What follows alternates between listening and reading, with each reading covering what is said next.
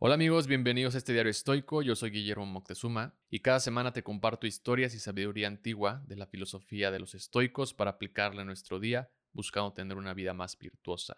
Hay un pasaje en las meditaciones de Marco Aurelio al que regreso frecuentemente cada vez que me siento distraído o perdido incluso. Hay veces que tenemos tantas cosas por hacer o nos asignamos muchas tareas que en toda esa organización nos perdemos o empezamos incluso a procrastinar y después te das cuenta que no has avanzado y luego te preguntas que qué estás haciendo mal y comienzas a distraerte aún más en eso que tienes que hacer.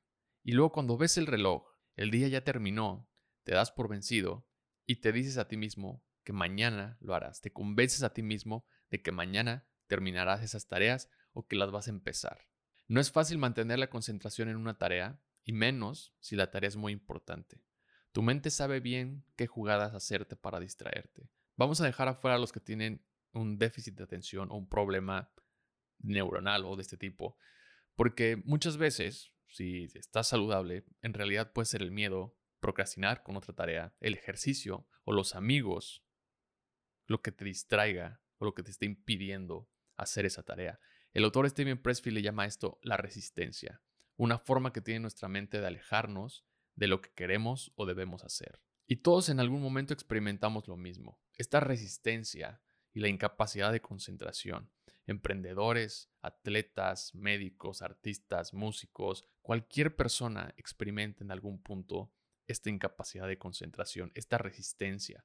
Los estoicos también lidiaban con este problema y podemos ver a Marco Aurelio cómo se recordaba él mismo en su diario lo que tenía que hacer para enfrentarla. En el libro 2 escribe lo siguiente, concéntrate cada minuto como un romano, como un hombre, en hacer lo que tienes por delante con serenidad precisa y genuina, con amabilidad, con voluntad, con justicia, y en liberarte de todas las demás distracciones. Sí, sí puedes si haces todo como si fuera lo último que harías en tu vida, y dejas de estar sin rumbo, si dejas de permitirte que tus emociones anulen lo que dice tu mente, si dejas de ser hipócrita, si dejas de ser egocéntrico e irritable. Te das cuenta que tan pocas cosas tienes que hacer para vivir una vida satisfactoria y respetada. Si puedes manejar esto, eso es todo lo que incluso los dioses pueden pedirte.